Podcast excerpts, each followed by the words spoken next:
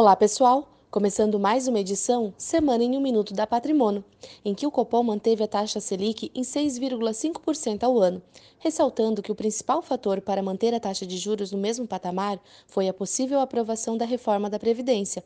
Além disso, é esperado uma boa volatilidade ao longo das próximas semanas, com o cenário do segundo turno ainda longe de ser definido. Também foi divulgado nesta semana o IBCBR, índice considerado uma prévia do PIB, que subiu 0,57% em julho. A Patrimônio voltará na próxima semana repleta de novidades após a sua participação na Expert, o maior evento voltado ao mercado financeiro da América Latina.